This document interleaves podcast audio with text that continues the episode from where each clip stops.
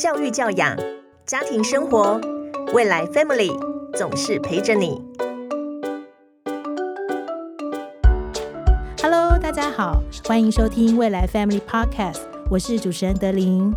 今天呢，要跟大家聊一个有十个爸妈就有九个感到非常头痛的问题，那就是如何正确使用三 C。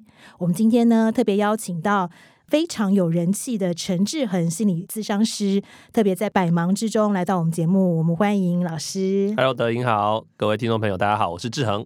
Hello，老师，我知道你非常忙，而且你也是很多书的作家。呃，其实老师之前有出过一个叫《脱颖而出不迷惘》，在谈三 C 成瘾的问题。是然后近期也出了陪伴孩子高效学习。，对，那我们今天来综合一下好了，就是说，因为三 C 的问题真的是父母一个非常头痛的问题。那如何正确使用三 C，这个真的是每个父母都想要知道的。所以今天特别来请教老师，老师可不可以先跟我们谈一下，就是在这个三 C 的使用上有什么父母最常见的迷思呢？父母也是可多了哈。我之前呢，呃，曾经到一个这个地方去演讲，然后有一个爸爸呢就问了我一个问题，他就问我说呢，老师啊，我在考虑啊，给我的孩子呢添购一个平板，让他去使用。他说他的很多的朋友呢，都小朋友都有平板。好，那我就问他说呢，那你打算给你孩子平板，是他让他自己保管使用的平板，还是呢你在他有需要的时候提供给他使用的平板？好，这两个不一样哈，一个是孩子自己保管使用、自己拥有，一个是父母拥有，但是父母啊在适当的时机提供给孩子。好，那那个爸爸就说呢，哎，我想要让他就是自己拥有。好，那接着我就问第二个问题，我就说，那请问一下您的孩子现在多大？然后他就跟我讲了一个不可思议的答案，他呢就说三三岁岁，对，不是三年级哦。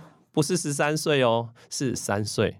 我说不要讲说三岁、三年级或者十三岁，我都不一定考虑会给他一个自己保管使用的这样子的一个载具，不管是手机还是平板。好，所以很多的父母呢，其实对于三星使用，第一个迷思哈，常常就是他会觉得说，反正迟早孩子都要接触，孩子都是三 C 时代，所以我现在就提供给他，然后让他自己保管使用，这个没问题。OK，这是第一个。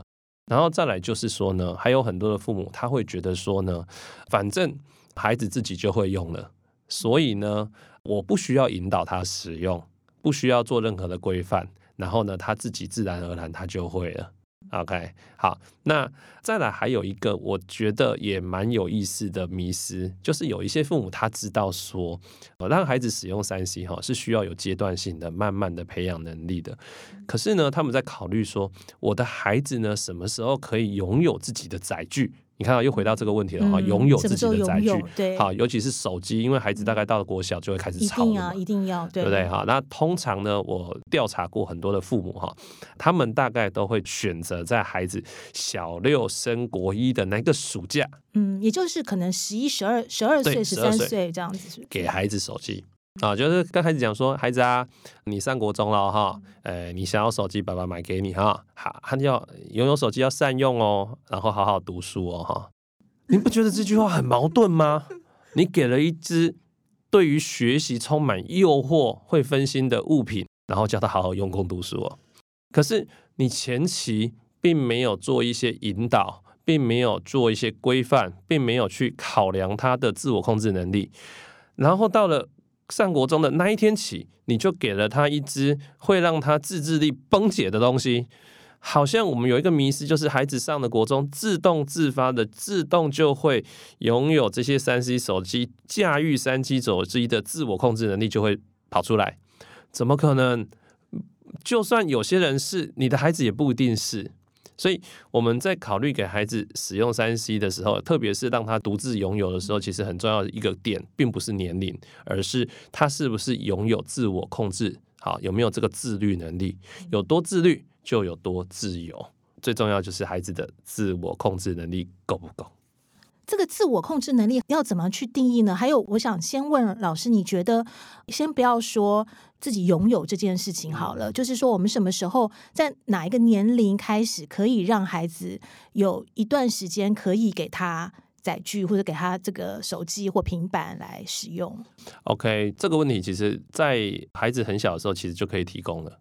只是提供的时候的用途还有时间，好稍微注意一下。那大部分的专业团体，包括美国儿科学会啊，或是我们台湾的专业组织，都会认为三岁以前的孩子尽量不要接触荧幕。好，那个荧幕包括三 C，包括电视也是荧幕，都是好，嗯尽量不要接触。那三岁以后就可以有条件的慢慢开放。好，那我们当父母其实要去注意这个问题上面，要把使用三 C 分成两个用途，一个就是呢，你给孩子使用三 C 是当工具，还是当玩具？好，那如果是当工具的话，也就是呢，我们引导孩子，哎，孩子可能在看影片，他可以认识一些哦这个知识啊，嗯或者是放那个就是英文的影片，让他对认识 A B C。或者说，哎，我我们今天要去哪里玩，嗯然后我们上网查一查，好，或者说查一下路线，好，我们带孩子透过三 C 网络来解决我生活中的问题，或者透过三 C 网络来学习提升自我，这叫做工具。嗯那工具当然孩子有需要你就可以提供啊，当然你接触一次时间不能太多嗯，啦，大概要平均要多久？可能二十分钟、三十分钟，你大概就要休息一下嗯哈，保护眼睛啊哈，然后呃也不会说就是一直宅在家里嗯哈。要幼儿的户外活动很重要。OK，好，那另外就是当玩具，嗯因为大部分孩子会吵着要用，就是想当玩具。那当玩具是什么？看影片啦，嗯打电动啦，好，然后呢上脸书啦、IG 啦、看抖音啦、社群媒体这些。比较小的幼儿通常就是想看影片。想看那个手机上面的卡通，那很多的父母现在就是平板很方便哈，然后呃孩子吵的时候就啊嘟口里，嗯，或者 吃饭的时候，呃吃饭的时候 不就就是全家聚餐的时候，对，给对小孩子他就不会吵了对嘛，不对不对？对那我非常不建议这样子哈，因为他就不是真人的陪伴，嗯他就是用三 C 在当保姆。那孩子确实会安静，可是你就少了跟他真实互动的机会。那我们幼儿的发展，尤其大脑的发展，还有语言的发展，是需要在真实互动之中。所以，并不是说我们限制孩子或禁止孩子使用三 C，而是我们在考虑到使用三 C 的时候，会不会因此剥夺了跟孩子有来有往、真实互动、情感连接的机会？OK，那我今天给孩子当工具用的时候，我可以陪伴着他，我们又可以去讨论里面的内容，然后又可以增长见闻，又可以帮助你懂得如何解决现实现实生活中的知识。那这个三 C 使用，它就变成一个很好的媒介。那我们是鼓励的，嗯，好，老师刚刚从年龄开始说，其实最好是三岁以上，对然后大概每次顶多在二三十分钟这样子。那慢慢他长大了之后。到了某一个时间点，他可能就会吵着要有自己的手机或自己的平板。这个时候，大概是什么时候会比较恰当呢？回到我们刚刚讲的那个年龄点哦，其实没有一个恰当的年龄点。就是如果你问我几岁，我他可以拥有自己的手机的。嗯通常孩子大概在小学中年级会开始吵，到小学高年级的时候会大吵，到了国中的时候呢，大，你如果再不给他的话，他就要上吊，他就要威胁了哈，一哭二闹三上吊，因为同学几乎都有了嘛，对对不对？可是我必须讲，大家都在做的事，不代表就是正确的事。全班都有手机，不代表我的孩子就要手机。为什么？因为你必须要衡量你的孩子是不是有自我控制能力。好，那刚刚提到一个很重要的问题，我怎么知道我的孩子有没有自我控制能力呢？好，那所谓自我控制能力，我讲一个很简单的哈，各位都可以理解，叫做上得去也下得来的能力。我用手机或三 C，我使用三 C，时间到了，我可以，我愿意下得来，我不需要大人催促、提醒、威逼、用骂的，我是自己可以下得来。嗯你所以你观察你的孩子哦，他平常在上网的时候，平常在使用三 C 的时候，他是不是时间到了上得去也下得来？那换句话说，我们在给孩子有自己手机或载具之前，我们就会先让孩子有上网的机会。我每天都让你有上网的机会，每天一段时间，但是我会跟你规范时间，尤其是在用做玩具的时候，我一定会规范你的时间。好，例如说我们约定好二十分钟，好，越小的孩子要越短啊，越大的孩子可以长一点。好，那我跟你约定好晚上几点几分到几点几分的二十分钟，约定好了，时间到我一定要求你要下来。好，那我这个时候就要观察喽。如果呢，呃，时间到你都愿意遵守约定，诶，长期以来上网记录良好，那我是不是就比较相信你？诶，当我你有有手机的时候，你也可以比较能够自律。可是过去前科累累，每次都要我这样子一直怒吼，一直催促 催促，甚至都要直接去断网路。好，那嗯我们当然我不我没有办法信任说今天给你手机你就突然变成可以自律的，好，这个是不可能的事情。好，所以你在孩子小的时候，一定要提供他练习上网的机会。但是在这个过程中，我们呢去观察孩子的自我控制能力是不是上得去下得来。如果长期以来都有这个能力的话，都做得到的话，那真的就是可以考虑给孩子自己的载具的时候了。嗯，老师提到一个重点，就是其实要循序渐进啦，是不是说你随便就给他一个，然后就期待他会自律，这样其实是不太可能的。是，所以自律的能力它是培养出来的，尤其是我们大脑自我控制的这一块哈，是我们的前额叶皮质。前额叶皮质要到，据说啦哈，就是现在很多科学家众说纷纭哦，比较主流的说法是到二十五岁才会完全成是啊，熟那。就是那个青春期的后期啦。对啊，其实就算很多成人，其实都还没有足够的自我控制能力，没办法帮自己踩刹车。所以，我们怎么能期待一个十五岁的孩子，你给他他手机的时候，他可以充分的自律？其实还是没办法的。好，所以我们还是要循序渐进的去帮助我们的孩子练习，然后去观察，然后大家在做的事情，不代表就一定是正确的事情。可是很多父母可能是在生活中的阶段，然后就让孩子有拥有自己的手机。那当然有一个很重要的原因就是同才，就因为每一个人，大家都有就大家都有了，然后他好像就这样变成边缘人是 这件事情。对对，这个问题哈，很多家长都有烦恼啦。哈，包括我跟我太太也有讨论过这个问题。我太太问我说：“你什么时候给你女儿手机？”我说：“我看她哈自律能力到什么程度啊？”然后呢，我太太就问我说：“啊，那如果他上国中、上高中都还没有这个能力，你就不给他手机吗？”我说：“对啊，就先不要给啊，他还没办法自律。”然后我太太就说：“可是他这样会没朋友诶，怎么办？” 好，那确实很多家长都跟我抱怨过啊，因为孩子都用这样子的说辞来跟家，长要手机那我们要怎么回嘞？嗯？对不对？我还我朋友有，我没有，我是班上边缘人物。事实上啊，哈，这个问题其实有解啊。孩子他因为没手机而感觉到孤单寂寞，觉得冷，这是真真的，这是真的哦。哈，他会跟同学没话题，确实啊，因为同学都在聊那些嘛。好，那这个时候很重要的就是先去理解孩子的感受，好，把他的感受承接下来，告诉他说：“哦，我我了解，原来没有手机哈，没有自己的手机，你会有这么多不方便，跟同学之间没有办法好好相处。”好，那我们一起来讨论看看怎么办哦。因为目前我观察到你自我控制能力还不够哦，所以我跟爸妈哦，跟你爸爸还打算不给你办手机，所以还是要踩住立场。可是这件这件事情不代表就无解哈。好，那就问孩子说：“那同学现在都在聊什么？”哦，他们在打什么什么游戏啊？哈哈，哎，什么 game 哈、啊？他们在都在追什么网红啊？他们都在看什么东西？好，你都把孩子呢，他呢关注的聊天的话题的东西，全部在你家的大台的电脑里面都下载。好，当然不可能百分之百，对不对？但是基本上桌机可以其实都有了，大概可以满足到七八成，没问题啦。所以今天孩子可以在家里面，在规定的上网时间之内，去接触那些同学们正在关注的话题。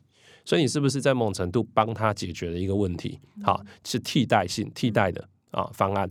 那虽然他没有办法直接呃这么方便的拥有，但是至少呃跟同学之间没话题这件事情，这个这个问题可以解稍微解决，对，稍微解决。嗯可是我们还是跟他讲说，我知道你很想要有手机，你要有手机的前提就是我们长期观察到你都能够上得去下得来，遵守规范，我自然就会帮你办手机了。所以，我之所以对这个议题很重视，就是我们开始听到很多幼儿园的老师，他们开始反映很多的孩子在幼儿园里面有出现发展落后的状况。而这个出现发展落后，看起来它不是先天的，不是说先天的就智能迟缓或语言迟缓。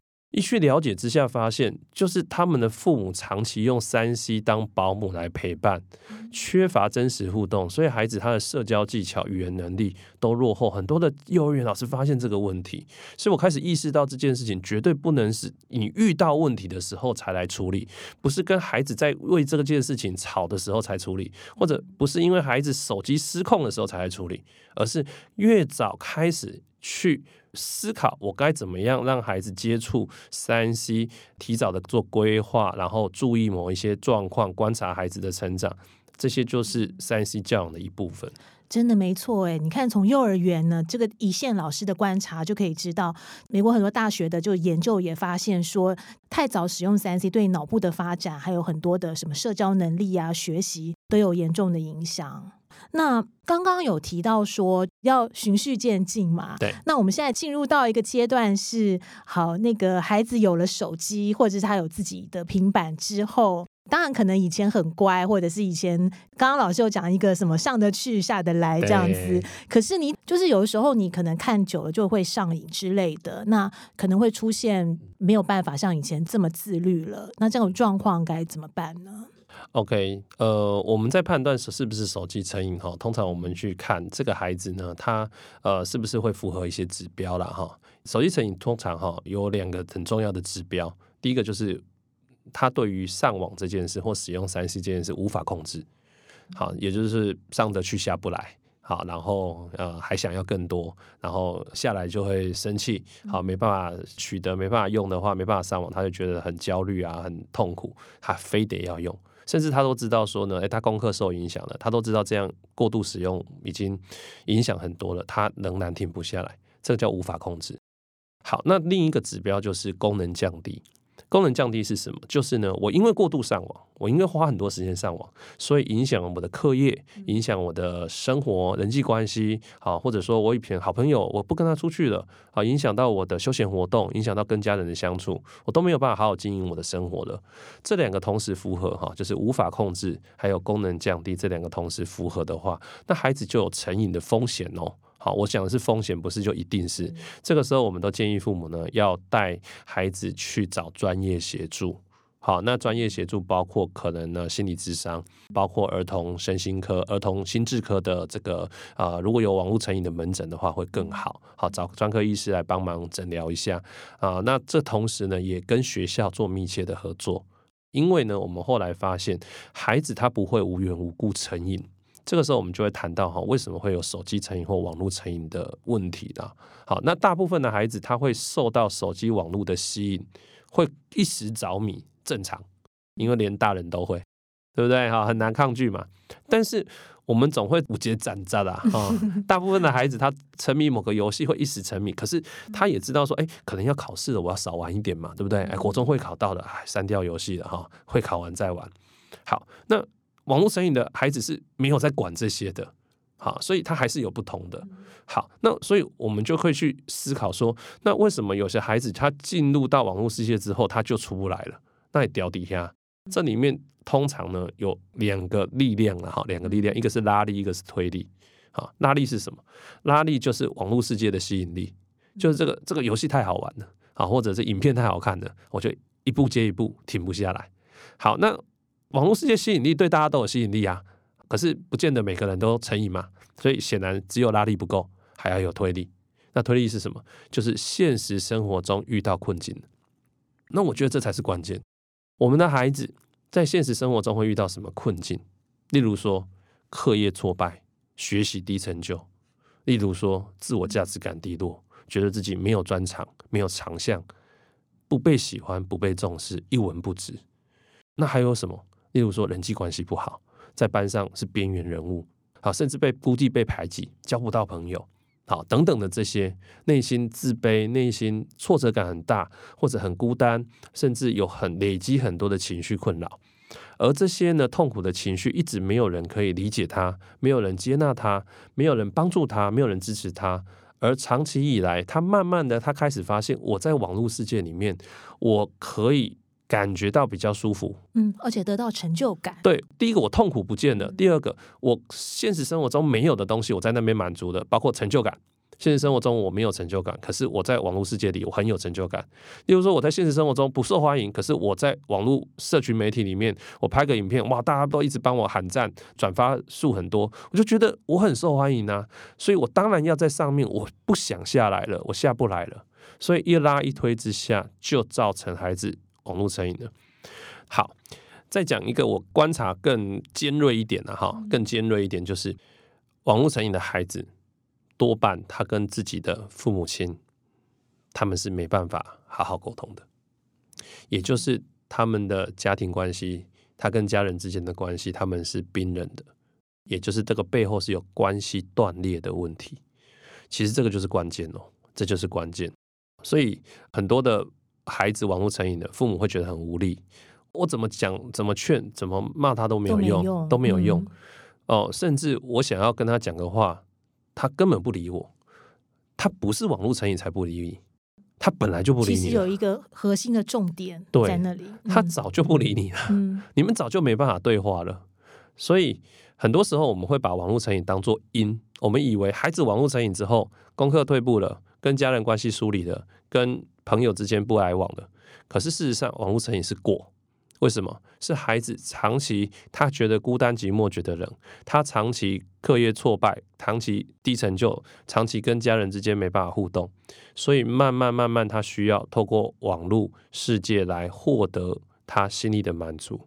所以冰冻三尺，绝非一日之寒。他其实只是这些困扰背后的果，但是我们家长常常没有看到那个果，我们常常看到是因，对不对？所以回过头来，你如果问我说怎么样？避免网络成瘾哦，最简单的方式并不是限制孩子使用三 C，而不是哦，最简单的方式就是好好经营你跟孩子之间的亲子关系。嗯，就有点像 back to basic，就是回到基本的，对对，基本原则就是这样。你们亲子关系够好，你不用担心孩子网络成瘾的，因为你跟他连接够，他遇到困境他会跟你讲，你给他支持，他在这边就满足了，他不需要他去网络世界，他会一时着迷，没错，但是他不会到成瘾的程度。所以不用担心。今天你想一想，如果没有网络的世界，孩子不会网络成瘾，那他会对什么成瘾？可能就是直接烟酒毒品哦。想一想，好像网络成瘾，其他的对诱惑在那里。想一想，好像网络成瘾还比较好一点。没错，现在也是一个，因为你说什么玩游戏啊，或者什么，其实他们像游戏公司啊，我就听说他们其实请了很多的心理师，学心理的那种 博士，然后其实是要让这游戏就是。进去就出不来的，他用很多很多的方法去，其实是很恐怖的。事实上，手机啊，三 C 的设计本身，还有呢，网络游戏的本身，哈，这些社群媒体的本身，它的目的就是要让你成瘾呐，它就是要瓦解你的意志力啦。那你怎么跟他对抗？很难呐，对不对？所以变的是我们从小要培养孩子有这个能力去跟他相处啊，不是。就禁止他使用哦，绝对不是哦，因为你禁止他使用，他有一天接触了，他一样会意志力被瓦解，他就失去了练习的机会，而是从小培养，从小慢慢引导他去接触，这样会更好。对，所以就是你给了孩子之后，你可能就是要有这个，要有心理要心理准备。对，所以我我我会提醒很多家长，就是说，呃，给孩子手机这件事情，不只是你观察孩子准备好了没，你还要问问自己准备好了没。好，你准备好给了手机之后。会每天跟他为这件事情发生冲突。好，你跟你的另一半可以承受得住这个冲突，要给再给吧。如果真的还没有办法的话，那缓缓没关系。就是你还是要关注他，你还是要限制他，你还是得要跟他做很多的约定。即使这只手机已经让他自己保管了，不代表就是完全他拥有。嗯。好，我们来讲讲，就是说，嗯，现在网络上面啊，不止手机或网络，就是它的内容，尤其是现在短影音非常普遍。对，我前一阵子也是刚开始接触短影音的时候，我我觉得我自己都有点上瘾了，是，就觉得哎，怎么看一看，怎么。二十分钟、三十分钟就不见了，我觉得那个短影音对孩子的影响更严重。哎，对，过去我们比较担心的就是孩子在游戏上面成瘾啊，或者说一些社群媒体上面成瘾了哈，然后花很多时间在上面。我们后来会发现呢，诶，短影音对孩子呢，可能身心或是大脑的发展，可能还会有更多负面的影响。倒不是说他接触的时间的问题，而是短影音的本质。以前我们看短影音，大概是在 YouTube 上面看，YouTube 上面的影音哈还算是长的，可是像抖音的短影音哈，它大概不会超过两分钟，很多都是一分钟甚至三十秒就结束。短影音的特色是什么？就是第一个时间短，三十秒一分钟结束；第二个刺激量大，就是它在短短的时间要吸引你的注意力，所以它一定是撒狗血，一定是让你短短时间就很好玩、很开心，或甚至落泪。然后再来呢？时间因为短，所以思考深度很浅，所以内容浅叠。好，所以时间短，刺激刺激量大，内容浅叠，这就会造成什么？造成我们的孩子久而久之就会变成懒惰思考。你就会发现，在短影音时代长大的孩子啊，他们没有办法耐得住性子去阅读文字，阅读能力会低落。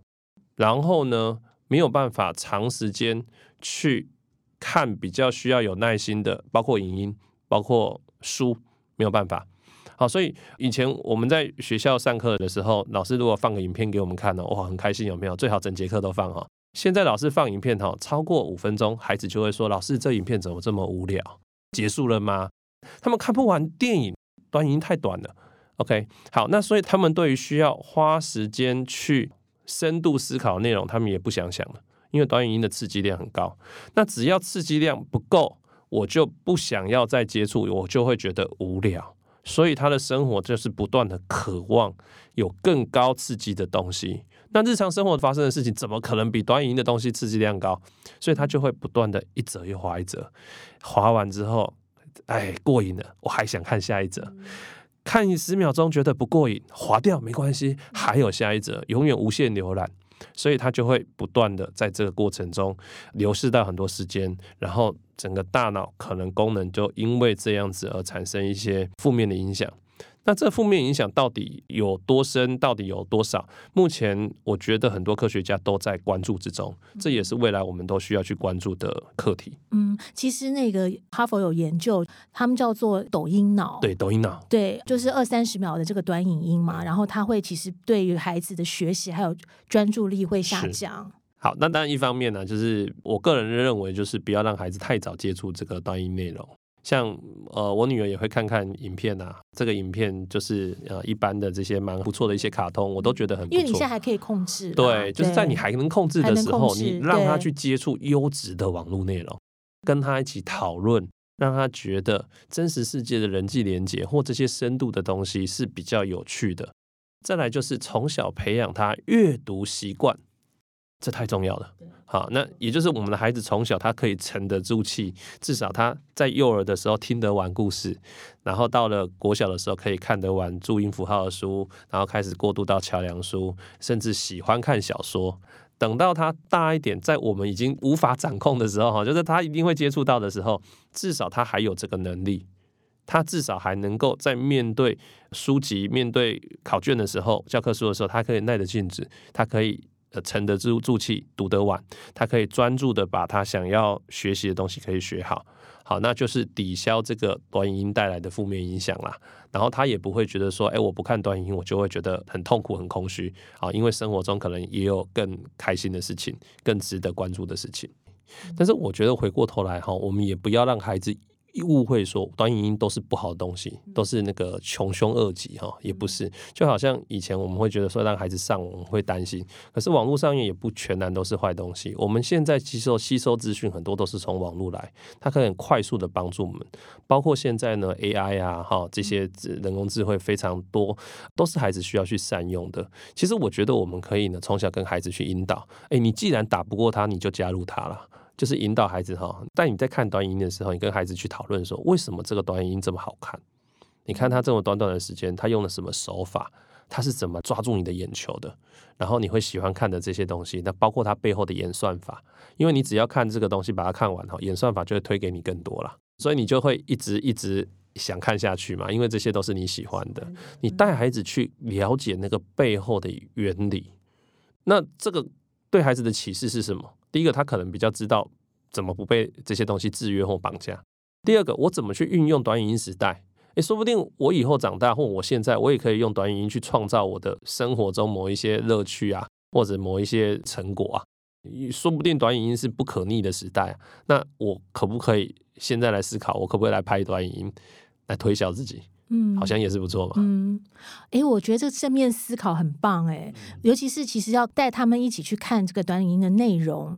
然后刚刚你讲到说，去看一下后面背后的演算法，然后他怎么推波，其实让他去了解整个网络的这个后面的这个过程，我觉得他这个很有趣。然后去思考，其实不是所有东西都是负面的。对对对，嗯。好，老师，因为这个我们今天讨论这个题目是很多家长的痛点哦，所以我们其实收集了一些题目，有一些状况题要请老师来解答。好，第一个，一个父母遇到很大的困扰，就是说，因为小孩子要做功课，然后他们就说一定要用手机来查资料。那可能有的时候呢，给他了一段时间，后来发现其实他不是在查资料，都是在打游戏。那碰到这种状况的话，父母应该怎么办呢？好，第一个哈，有前科的话，你下次就要注意了嘛。嗯啊，就是他在查资料的时候，你就可能要稍微监督一下，要确定他是在查资料，也就是说，他是在非开放的时间之内使用手机网络，但是是他拿来当工具，所以拿来当工具的话，OK，我可以提供你啊，没有问题。只是呢，是工具时间到了，你就要停下来。OK，好，所以呃，如果孩子有这个前科的话，你下次就要注意，或者说你要去跟他叮咛。那不代表说叮咛哈就会有效果，对不对？但因为他还是会偷玩嘛，所以呢，聪明的父母就不会给他手机用，不会让他用手机查。我就会跟我女儿讲说，来到爸爸的电脑，我借你坐在桌上型电脑前面，你可以查资料，那我就在旁边。好，这样是不是比较好监管？所以我常常跟父母讲说，哈，提供给孩子上网没有一定要用手机，但是有很多的家里面唯一的上网工具只有手机，家里没有电脑。好，那我那常如果是这样怎么办？呃，我建议最好添购一台，嗯好，就是笔电也好，桌垫也好。为什么？第一个，它可以放在公共地区，嗯你好监管。嗯然后再来就是它不容易任意被移动，嗯好，然后荧幕也比较大，大嗯好，字也对比较大，对对，孩子眼睛也比较不会有伤害。好，那所以孩子刚开始上网，不要立刻就给他手机，甚至连平板也不要那么快端出来，先让他用大型的载具，嗯用桌垫或笔垫，再来再过渡到平板，再来再过渡到手机。那当他自己已经自律的拥有自己的手机的，然后可以自律的话，那当然我们只要当然口头提醒、信任他就好，不要太夸张就好。一样要告诉他，跟他约定好说，如果呃你过度使用的话，或者说你没有在规范的时间使用，那我是可以剥夺你的权利的，还是要跟孩子做一点规范。嗯，好，谢谢老师。第二个问题呢，就是现在小朋友用了很多交友的 APP 哦，可是其实现在网络很复杂，那父母应该要怎么样去关注这个孩子交友状况，然后避免他们误入网络的陷阱？好，我觉得在社群使用上面哈，这件事情一定也是提早要引导。好，就是我们在让孩子呢拥有自己的账号密码之前，我们可能就已经引导孩子去接触到现在可能有 IG 啊、脸书啊等等这些社群的东西，然后让他们知道里面的运作，然后呢常常给予机会教育。然后告诉他们说，这里面运作可能会有哪些陷阱，然后你要注意些什么，什么样的状况你会惹祸上身。好，那当孩子呢，他可能到了一定年纪，他可以申请自己的账号密码的时候，那我通常会建议父母，就是你应该在孩子十八岁以前呢、啊，你还是孩子的啊、监护人、啊，监护人其实你应该是要。陪着孩子一起去注册账号密码，所以你的账号密码应该你要知道。然后这件事，嗯十八岁以前，对，十八岁以前啊，十八岁以后你没管了啦，哈、嗯这是自己事情自己要负责啦，哈，你已经做很多了。十八岁以前，你就是要负最后的法定责任，所以你就要让孩子知道说，最后是由我负责的，所以你的账号密码我本来就可以知道。可是跟孩子有个默契，你告诉孩子，如果你正常使用，你没有什么异状的话，我没事不会去偷看。而且你也要说到做到哦，你不要哪一天很好奇，然后就啊看一下孩子到底在网络上面干嘛，有没有发什么文呢、是我没有看到的，他跟同学的通话到底是什么回事？你没事不要去看，这个就是你们信任关系的基础。但是同时你也要让孩子知道，你就是事先就要讲好，就说我没事不会去乱看，但是如果我觉得你怪怪的。功课退步，或者人际关系有状况，或者情绪有问题，我怀疑可能跟网络内容有关的话，我有权利去看，去看我有权利去看，因为这时候孩子就会端出一个东西，你要尊重我的隐私，隐私权是有限制的，在孩子未成年之前，隐私权都是有限制的，所以你要让孩子知道说，我会尊重你的隐私，但是如果让我知道有一些状况的话，我该看我还是会看，但是我在看之前，我会先知会你，哎，这个动作很重要哦。哦，看之前你还要知会孩子，对，你要知会，你最好不要就是突然想到哇，好焦虑就看了，看完之后才去跟孩子讲说，诶，呃，你是不是交女朋友了？你是不是交男朋友了？妈，你怎么知道的？哎，我我嗯嗯就不敢讲了，有没有？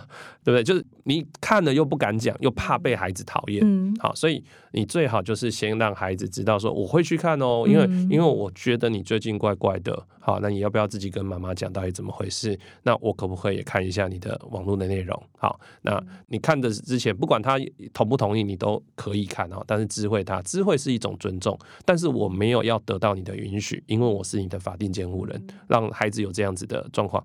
那只有一种状况，你可以不需要知会他，就是情况已经危及到生命安全了。嗯好，例如说他已经被绑架了，你不需要通知他了啊。例如说他现在就有些什么危机的，该看赶快看吧，啊，因为这是危机事件。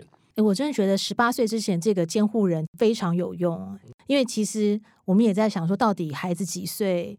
呃，其实我们在给他第一台电脑的时候，我们就说这个是爸爸妈妈的，然后你要注册的所有的账户那个密码，我们必须要知道。对对，好，那因为现在的诈骗很猖獗，所以孩子呢，他的各自这些管理，其实都是要培养孩子去使用的，包括你陪着他去注册这些账号密码，然后呢，当他使用完之后，你还要要求他要有登出的习惯，不管是私人电脑还是公共电脑，我都建议就是要登出。好，然后呢？呃，你的各自怎么保护等等，这些都是需要机会教育的。嗯，没错。好，谢谢老师。还有一题哦。就是老师在您的书上有写到，让孩子在真实世界中的生活体验越来越丰富，孩子其实就不会非要窝在那小小的荧幕前不可嘛。但是有很多父母很苦恼，就是说他平常也带着孩子出去玩啊，去旅行啊，可是，一旦给了手机之后呢，就没有办法维持原来的生活，孩子就很容易被抖音或社群拉走注意力。这个时候该怎么办呢？